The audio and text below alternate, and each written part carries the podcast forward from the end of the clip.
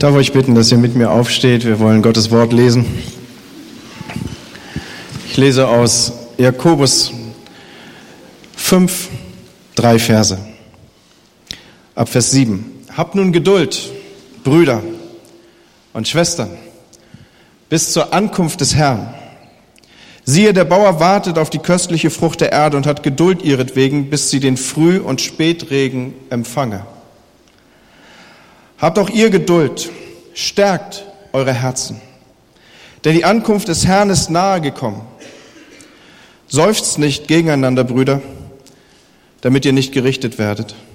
Siehe, der Richter steht vor der Tür. Wir wollen uns wieder hinsetzen. Und ich möchte euch Gottes Wort verkündigen, wie er es mir aufs Herz gelegt hat. Michi hat so gebetet. Dieses ist aus dem Brief des Jakobus gelesen. Versuchen wir uns gerade hineinzuversetzen in die ersten Jahrzehnte, nachdem Jesus diese Erde verlassen hat. Die Gemeinde wuchs, wie wir aus der Apostelgeschichte heraus verfolgen können. Menschen kamen zusammen, Menschen suchten die Nähe der Geschwister. Wir sind also hier im ersten Jahrhundert nach Christus und am Sonntag hat die Gemeinde sich zusammengefunden. Der Tag des Herrn war was ganz Wichtiges. Man ermutigte sich gegenseitig und sagte, komm mit, wir gehen in den Gottesdienst. Und jetzt war die Gemeinde zusammengekommen, weil es hatte sich insbesondere herumgesprochen, dass ein Brief angekommen ist. Jakobus hat einen Brief geschrieben. Und man wusste, damals war die Gemeinde noch relativ übersichtlich, auch so an den verschiedensten Orten. Man wusste voneinander, Briefe wurden umhergereicht. Und man wusste, dieser Jakobus, das ist doch der Bruder von Jesus gewesen. Er ist der Leiter, der Leiter der großen Gemeinde in Jerusalem. Und so kommt man zusammen. Ein Abschnitt, abschnittweise hat man auch damals schon die Briefe vorgelesen und betrachtet. Niemand war in der Lage, so einen ganzen Brief komplett aufzunehmen.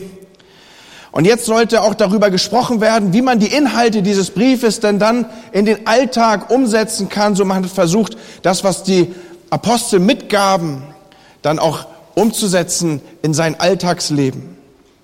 Und so haben Sie heute Morgen, wir wollen uns das mal so vorstellen, vielleicht gleiche Verse gehört, wie wir sie gerade wahrgenommen haben, gleiche Verse gehört, wie sie auch uns gerade gelesen wurden. Und ich stelle mir das so vor, da ist die Gemeinde zusammen und vielleicht steht ein älterer Bruder auf und sagt, Freunde oder Geschwister oder vielleicht hat er es auch so überschaubar gehabt, dass er jeden mit Namen ansprechen konnte.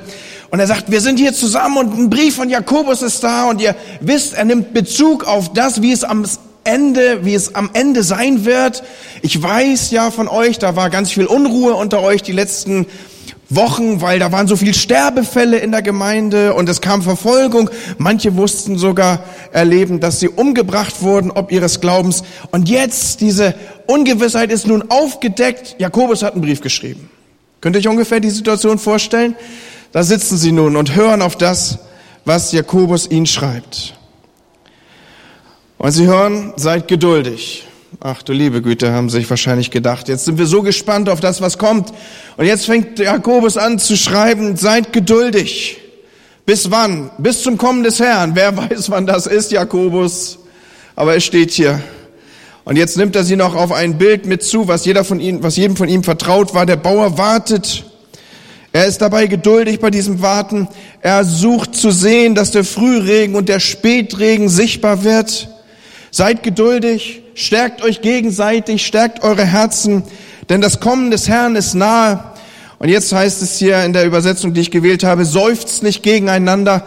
Wenn man hier in den Urtext hineinschauen würde, dann steht hier eigentlich, Leute, regt euch nicht übereinander auf. Mit anderen Worten, seid nicht in Streit miteinander.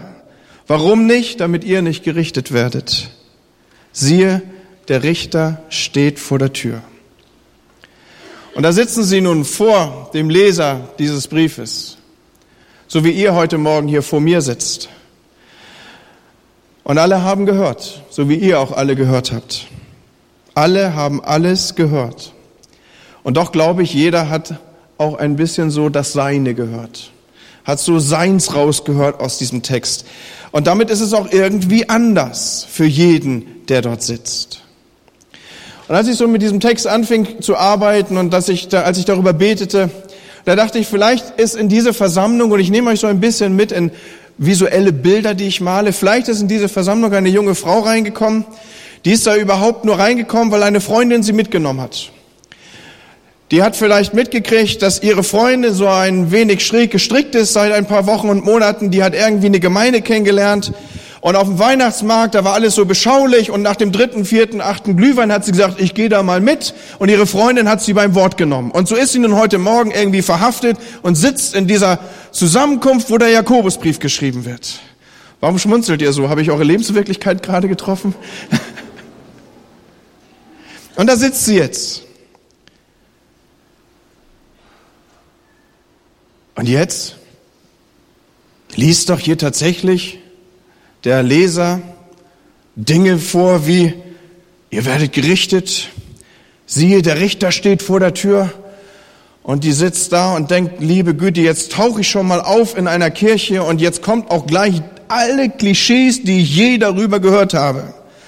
Da wird dir gleich der ganze Spaß am Leben genommen. Du hast auch noch rückwirkend schlechtes Gewissen ob des Glühweins.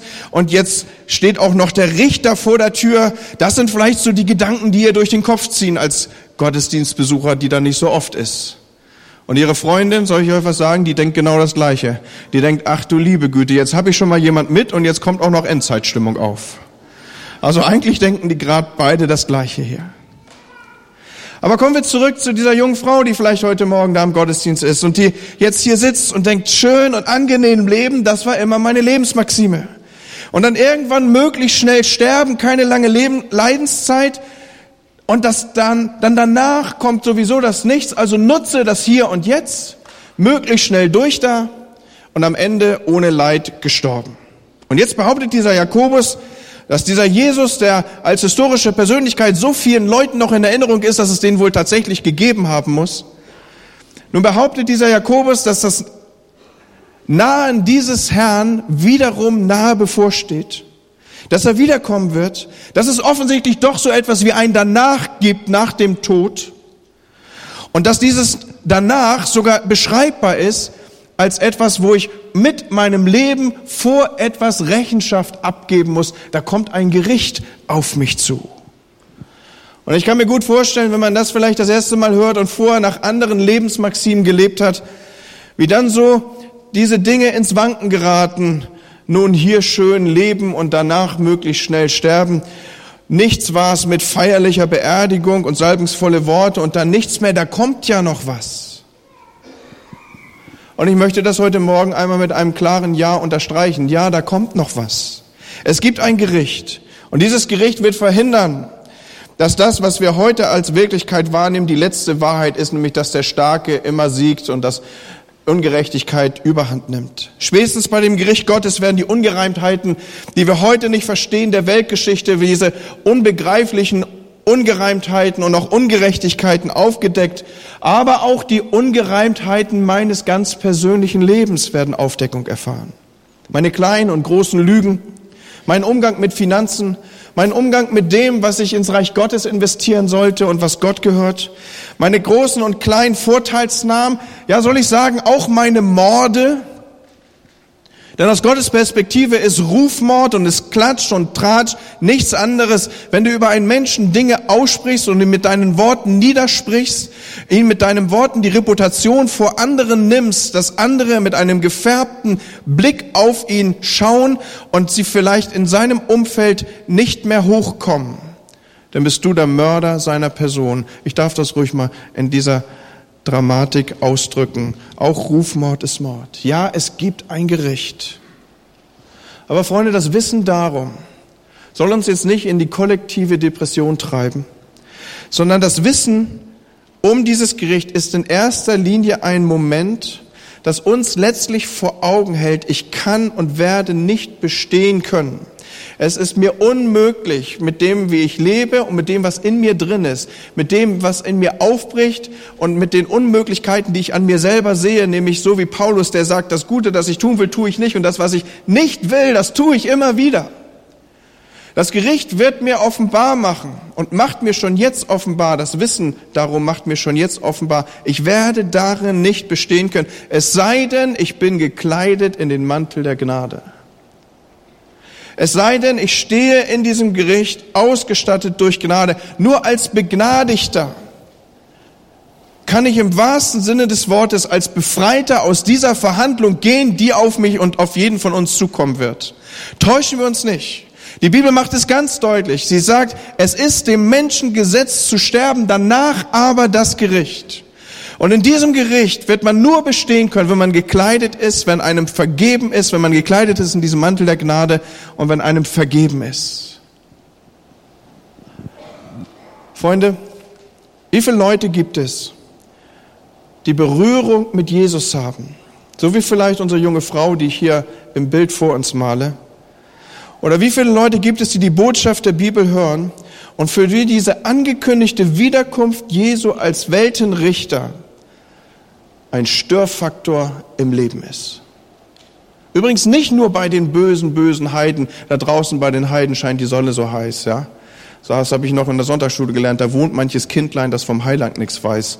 Was für ein Weltbild, ja. Aber nicht nur da draußen, sondern auch unter uns Christen. Nicht nur bei den sogenannten Heiden, auch bei vielen Christen ist die Tatsache, Jesus könnte wiederkommen, irgendwie ein, ein, ein Datum, das man möglichst weit wegschiebt, und das irgendwie ein Störfaktor im Leben abbildet. Kann es denn deswegen bedeuten, oder könnte das denn bedeuten, wenn ich das ernst nehme, dass ich mein Leben einmal vor Gott verantworten muss, dass ich nicht mehr so unbeeindruckt weiterleben könnte, wie ich es bisher tue, auch als Christ? Freunde, das Gericht wird kommen und dann werden wir unser Leben vor Gott verantworten müssen. Und wenn die Dinge bis dahin nicht geklärt sind, wenn dir, dir nicht vergeben ist, wenn das, was dir zu vergeben war, nicht vergessen ist, und das tut Gott, wenn er die Dinge vergisst, das ist nicht mehr sichtbar, dann werden an diesem jüngsten Tag Dinge offenbar werden, für die man sich schämen müsste. Dann werden an diesem Tag Dinge offenbar werden, die du hier hättest regeln sollen und du hast sie nicht geregelt. So darf ich dich heute Morgen fragen, was ist mit deinen Beziehungen? Was ist, wenn wir zum Mahl kommen und wir einander prüfen? Hast du wirklich dich geprüft und sind deine Beziehungen zu deinem Nachbarn, der neben dir sitzt, der vielleicht hier im gleichen Gottesdienst sich mit dir befindet, in Ordnung? Ist da Versöhnung ausgesprochen? Leute, ich habe gerade die letzte Woche an diesem Punkt sehr intensiv nochmal ein Schriftstudium gemacht und bin in 1. Johannes darauf gestoßen, dass es dort heißt, wir sind geliebt mit einer Liebe, die ohne Grenzen ist. Und die Ableitung, die Johannes daraus trifft und was er uns mitgibt als Wort Gottes, er sagt, darum sind auch wir einander schuldig, uns zu lieben. Das ist nicht eine Option, so nach dem Motto, ach Mensch, ich habe dich auch ein bisschen gern, aber ansonsten gehe ich dir aus dem Weg. Wir sind einander schuldig, uns zu lieben. Und am Ende ist das noch das Element, an dem die Welt erkennt, dass wir seine Jünger sind, weil wir sind eine Gegenkultur als Gemeinde. Wir bauen anders unter uns. Und wir gehen in offener Weise miteinander um, was nicht bedeutet, dass wir uns nicht auch verletzen könnten. Je offener man umgeht, desto tiefer können sogar Verletzungen sein. Aber wir haben doch die Möglichkeit, und wenn nicht wir, wer denn sonst, uns immer wieder am Kreuz zu treffen, uns die Hände und die brüderliche Umarmung zu geben und zu sagen, komm, wir machen es nochmal neu. Wir haben es versemmelt, aber wir machen es nochmal neu. Okay? Und Leute, warum das alles? Weil der Richter vor der Tür steht. Und du solltest ganz sicher sein, dass Gott dich nicht im Himmel fragt, was ist denn eigentlich mit Schwester sowieso oder mit Bruder so oder Familie X oder Y. Sondern das ist hier zu regeln, Leute. Wie gesagt, wir sind ja als Gemeinde ähnlich zusammengekommen wie damals die Menschen, die hier den Jakobusbrief hören. Und da sitzt vielleicht noch jemand in der Versammlung. Einer von diesen Jesus-Nachfolgern, einer, der schon lange Jesus nachfolgt. Wir sind ja hier ganz frisch im ersten Jahrhundert. Alles ist noch irgendwie ganz, ganz nah dran. Er ist quasi ein Mann der ersten Stunde. Und er hört das jetzt auch und denkt, dass Jesus wiederkommt, das habe ich eigentlich schon kurz nach der Kreuzigung erwartet. Ich habe eigentlich kurz nach der Himmelfahrt erwartet, dass er eigentlich nur in den Himmel geht und ein paar Legionen von Engeln mitbringt und dann mischt er den Laden hier mal richtig auf, aber wir haben immer noch die doofen Römer hier. Die sind erst 70 nach Christus richtig in Aktion getreten, haben sie noch den Tempel kaputt gemacht. Ich habe gedacht, das macht Jesus längst klar. Und jetzt habe ich hier mit innerer Flamme meine Zeit abgesessen und darauf gewartet, dass Jesus nun endlich kommt und hier eingreift. Und jetzt muss ich von Jakobus, dem Leiter der Gemeinde in Jerusalem, hören, der doch größtes Interesse hätte, dass endlich die Besatzungsmacht da weggefegt wird. Habt Geduld, liebe Brüder. Könnt ihr euch ungefähr die Stimmungslage eines Mannes der ersten Stunde vorstellen, der das hier mitkriegt? Das Wissen, dass Jesus wiederkommen wird, das hat er quasi schon mit dem Taufunterricht aufgenommen. Aber das war auch der Grund dafür, weil es schon so früh abgelegt wurde, dass er jetzt längst abgelöscht war über diesen Tatbestand, über dieses Wissen. Ja, ja, das ist irgendwie so auswendig gelernt, noch in unteren Bereichen meines Stammhirns zu finden. Vielleicht ist es auch schon ins Rückenmark gesunken. Er sitze zur Rechten Gottes, von dort wird er wiederkommen, zu richten die Lebendigen und die Toten. Das kann er aufsagen. Aber das ist nur ein Wissen im Kopf. Das ist nichts, was für ihn Bedeutung hat. Das hat lange schon keine Bedeutung mehr irgendwie für das praktische Leben und für seine Gestaltung und für die Gestaltung seines Lebens als Christ. Und Freunde, wir, die wir mit diesem Wissen schon lange umgehen, wir sind in ähnlicher Weise gefährdet wie dieser Mann der ersten Stunde. Sind wir doch ehrlich, wenn wir beten, diese Bitte aus dem Vater unser, dein Reich komme, dann kommt uns das fast liturgisch, ohne dass wir nachdenken darüber, was es ist, über die Lippen, aber nur bestimmt oder nur an wenigen Punkten tief aus der Seele beziehungsweise des Herzens. Und ich glaube, warum wir die Dinge so auf der Oberfläche sprechen, das hängt ganz viel mit unserer individualistischen Lebensführung zusammen. Dass wir so ganz stark auf uns selber bezogen leben. Dass es mir gut geht, dass ich möglichst keine Sorgen habe, dass sich doch bitte auch unbedingt jemand um mich kümmert. Und wir sehen anderen, denen es schlechter geht, aber das macht nicht unbedingt was mit uns. Wir sehen das Elend dieser Welt auch über die Fernsehkanäle in unsere Wohnzimmer kommen und wir schalten ab. Oft dann in der Weise, dass wir das Programm wechseln, aber auch unsere mitfühlende, angesprochene Seele. Und wir wissen darum, dass die Gemeinde die Hoffnung der Welt ist. Wir wissen darum, dass das Wort Gottes uns sagt, trachtet zuerst nach dem Reich Gottes.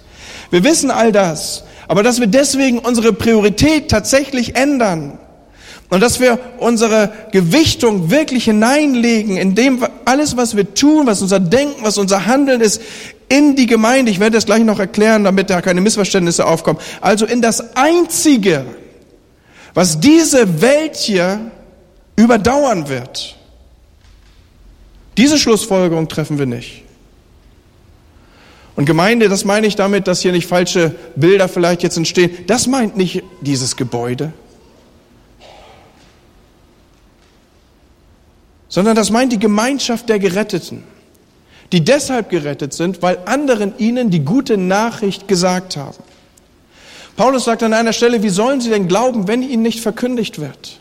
Das heißt, denen, denen das nie gesagt wurde, wie sollen sie die gleiche Möglichkeit, die gleiche Chance haben wie du, dass sie zu der Gemeinschaft der Geretteten hinzugetan werden. Und die dann Geretteten, die sammeln sich dann zu einer Gemeinschaft, und dafür sagt das Neue Testament auch Gemeinde, zu einem verbindlichen Miteinander. Und dieser Gemeinschaft der Geretteten, die wird Jesus zu sich holen und die wird das Einzige sein, was diese Welt hier überdauern wird. Ihr gelten all die Verheißungen, die über dieses Zeitalter hinausgehen.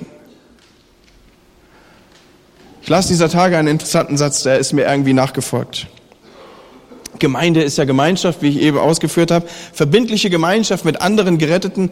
Und so las ich vor diesem Hintergrund diesen Satz, der irgendwie tief zu mir gesprochen hat. Der einzige Jünger, der in den Evangelium öfter mal alleine unterwegs war, war wer? Judas. Versteht ihr das? Der einzige Jünger, der in den Evangelien öfter mal allein unterwegs war, war Judas. Alle anderen, zwei und zwei oder zusammen oder sie waren miteinander, sie waren Teil einer verbindlichen Gemeinschaft. Und ich möchte das heute Morgen in uns ablegen. Diese Gemeinschaft der Geretteten, sie bildet das sichtbare Reich Gottes ab. Und wenn das Wort Gottes uns auffordert und sagt, trachtet zuerst nach dem Reich Gottes, investiert da rein, setzt da eure Priorität, dann meint das, dass du diese sichtbare, dieses sichtbare, diesen sichtbaren Anteil des Reiches Gottes aufrufst und dich dort hinein investierst, weil das das Einzige sein wird, was diese Erde überdauern wird. Und da hinein investieren, Das meint jetzt nicht vordergründig, dass du all dein Geld irgendwie in eine Gemeinde schleppst, ja, was auch gut ist. Aber das meint es nicht als erstes, sondern das meint, investieren in diese Gemeinschaft meint, du teilst deinen Glauben mit. Du sagst das anderen. Du gibst das weiter. Sag doch mal bitte so für dich selber, du, ich, ich werde diese peinlichen Momente hier nicht in Öffentlichkeit herbeiführen. Wann hast du das letzte Mal mit einem Nichtgläubigen über den Glauben geredet? Also einem, der noch nicht glaubt. Wann hast du das letzte Mal zu jemandem gesagt, komm doch mal mit in die Gemeinde? In diese Gemeinschaft, wo andere auch glauben. Und wo du andere triffst, die auch Erfahrungen mit Gott gemacht haben, die das dir noch mitteilen können, was ihr persönlicher Weg war mit Jesus. Leute, glaubt ihr, dass Gott seine Gemeinde wachsen sehen möchte, dass sie groß wird, dass sie stark wird, dass sie Einfluss nimmt und die Gesellschaft verändert? Glaubt ihr das? Ich sage euch ein Geheimnis, das wird nicht dadurch geschehen, dass wir nur Christen von einer Gemeinde in die andere shiften. Versteht ihr, was ich meine? Wir werden Menschen aufnehmen am Dienstag und ich freue mich über jeden Einzelnen. Geschenkbare, kostbare Geschenke von Gott. Aber wie wär's denn mal, wenn mal zwei, dreihundert Heiden vom Himmel regnen? Die mischen hier den Laden aber so richtig auf, das sage ich euch. Und wie wäre es, wenn das so wäre? Oh, I have a dream. Soll ich das mal so sagen? Da geht es mir wie Martin Luther King, ja. Ich habe einen Traum, dass Gemeinde sich, dass Gemeinde wächst aus Menschen, die ihn heute noch nicht kennen, die gerettet werden, die durchbrechen zum Leben und die hier sind und die sind vielleicht ganz unorthodox und die ziehen sich ganz anders an und die sind nicht christlich sozialisiert und die wissen sich auch nicht zu benehmen. Und die sind laut und lachen an Stellen, wo du sagst, jetzt müsste man eigentlich leise sein.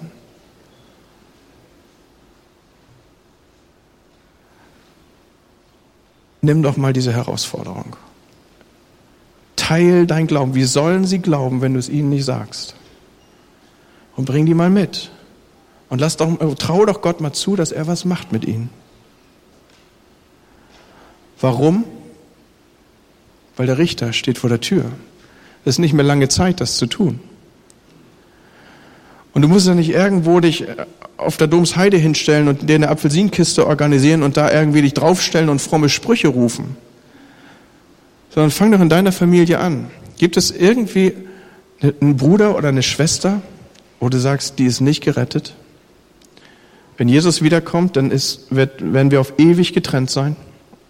Gibt es Kinder von dir, wo du sagst, wenn Jesus kommt, sie werden nicht dabei sein. Your first church is your family.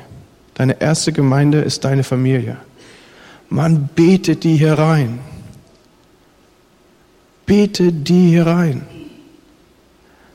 Leb ihnen das vor, dass du Jesus lieb hast.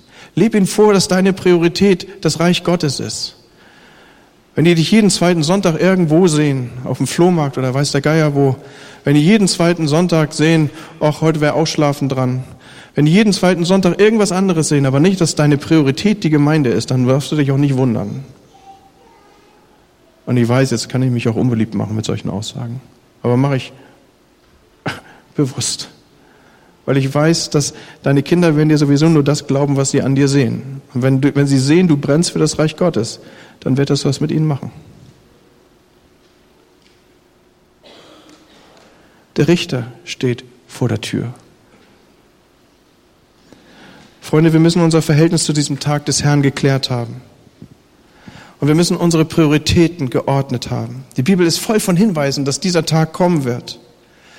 Und all die Theologie der letzten Jahrhunderte, all die Theologie der letzten Jahrzehnte, die Zeit der Aufklärung. Sie hat uns glauben machen wollen, dass das, was als Eschatologie beschrieben ist, also als Lehre von den kommenden Tagen und den kommenden Zeiten, dass das irgendwie versinnbildlich alles schon hier wäre. Leute, das ist ausgemachter Quatsch. Und da ich das Wort nicht benutzen darf, nehme ich das biblische. Das ist Code.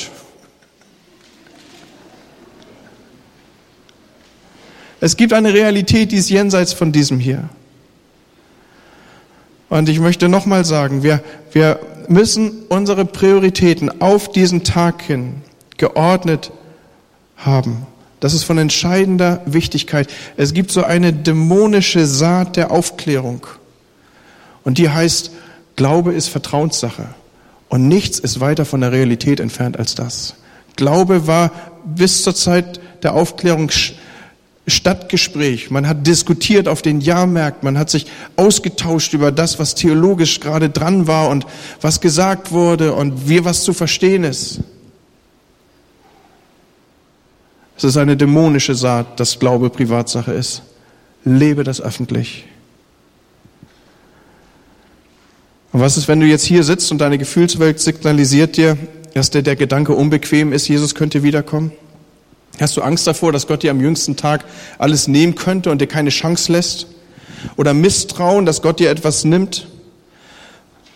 Schieb doch dieses Gefühl nicht zur Seite, sondern vielleicht ist gerade das der Warnhinweis dieses Morgens, dass da die Prioritäten deines Lebens vielleicht irgendwie verschoben sind.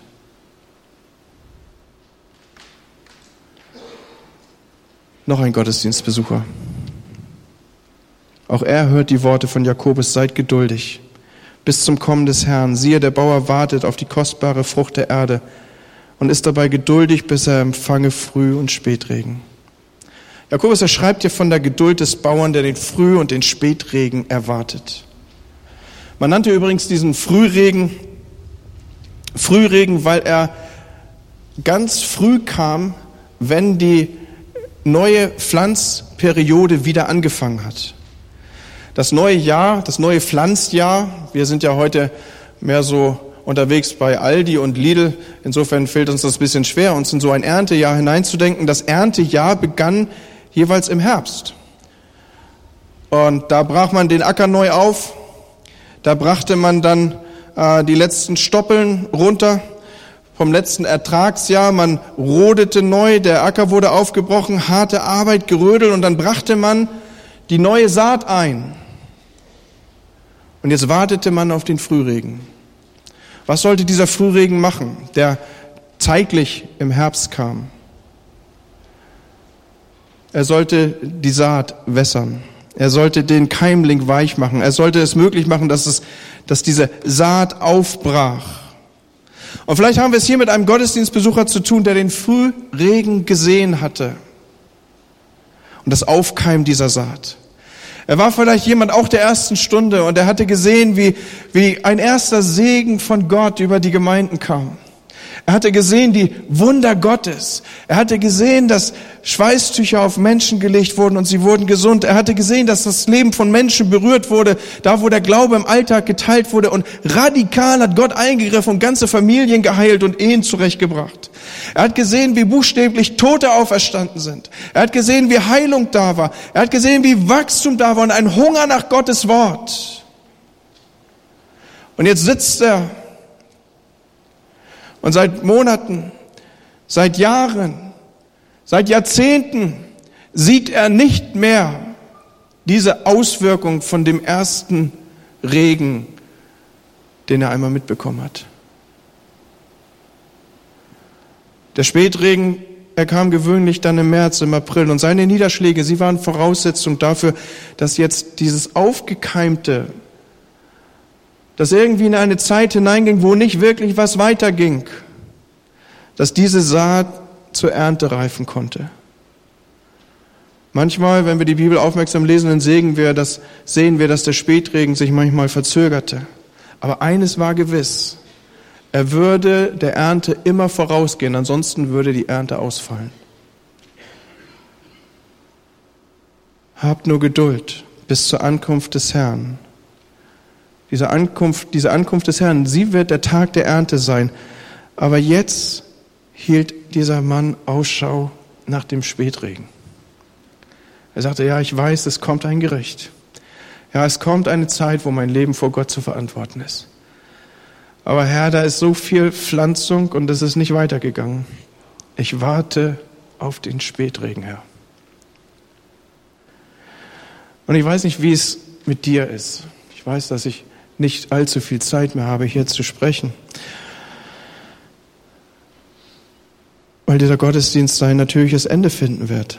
Aber was für ein Gottesdienstbesucher bist du? Vielleicht regelmäßiger Gottesdienstbesucher. und Hörer dieses Jakobusbriefes, bist du jemand, der den Spätregen erwartet? Das, was noch kommen soll? Der Richter steht vor der Tür. Wir sind heute viel dichter dran an diesem Tag der Ernte. Es wird nicht mehr lange dauern und die Ernte der Menschen, das Gericht Gottes wird kommen. Aber der Spätregen steht doch noch aus, Herr. Und er ging der Ernte immer voraus. Boah, Leute, das, als ich das unter der Woche las, das hat mich geflasht. Und ich habe gedacht, Jesus, ich will, dass du kommst mit deinem Spätregen. Dass dein Spätregen kommt über die Gemeinde, über das, was über die vielen Jahre ausgesät wurde. Dass er kommt und das, was über die vielen Jahre als Segen in dein Leben abgesenkt wurde. Und ich bete, dass bei vielen, die schon lange hier sind, dieser gute Samen, der in ihnen drin liegt, dass der Spätregen kommt und dass er es weich macht, dass er den harten Boden weich macht.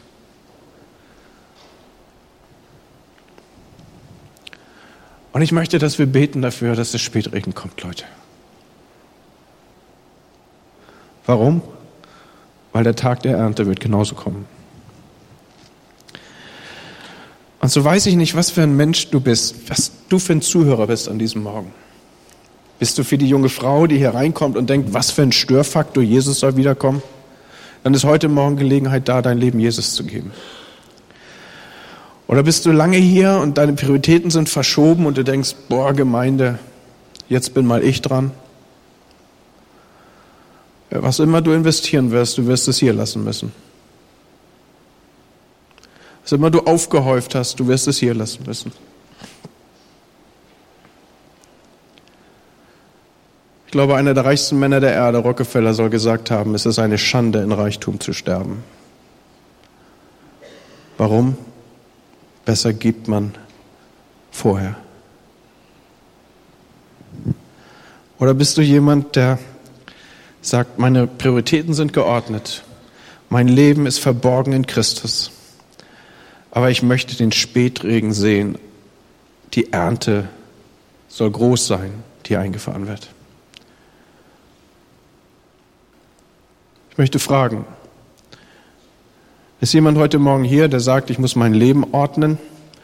Dieser Störfaktor, dass das Jesus wiederkommt, der berührt mich an der Stelle. Mein Leben ist nicht in Ordnung mit Gott. Ich möchte, dass das in Ordnung gebracht ist, dass ich Vergebung der Schuld habe und dass ich ein Leben mit Christus auf seiner Seite, unter seiner Herrschaft führen kann, dann möchte ich dich fragen, kannst du mir deine Hand zeigen? Ich will für dich beten. Ist heute Morgen jemand hier, der sagt, genau das ist meine Situation, mein Leben ist nicht gerettet. Ich gehe verloren in diesem ewigen Gericht. Weiß das jemand heute Morgen durch den Heiligen Geist, dass er sagt, genau das bin ich, ich bin verloren? Dann zeig mir deine Hand eben. Und wir als Gemeinde, wir werden dich feiern. Warum? Weil der Himmel ist in Partystimmung, wenn jemand sagt, ich will mit Jesus gehen. So, ist heute Morgen jemand hier, den das betrifft?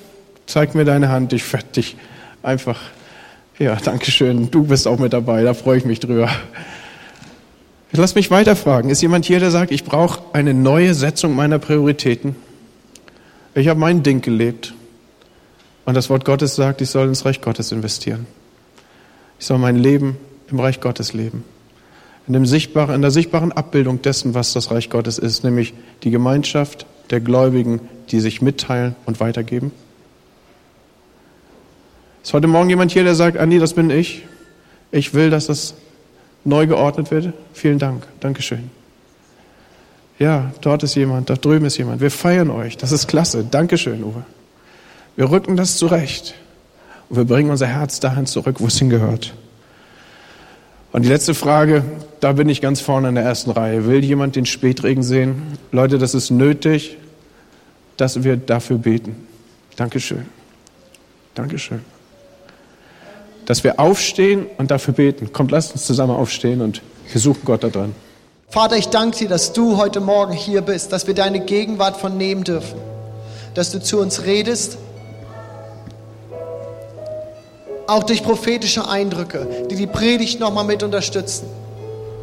Herr, wir wollen damit so handeln, so tun, wie dein Wort es sagt. Wir wollen das prüfen und das Gute behalten. Herr, wir wollen das Gute, wir wollen es mitnehmen in die Woche. Wir wollen es nicht einfach so vorbeiziehen lassen. Und so segne ich euch alle im Namen des Vaters, des Sohnes und des Heiligen Geistes. Und ich schicke euch, ich sende euch raus in diese Woche im Segen Gottes, auf dass ihr ein Segen seid für die Menschen um euch herum. Amen.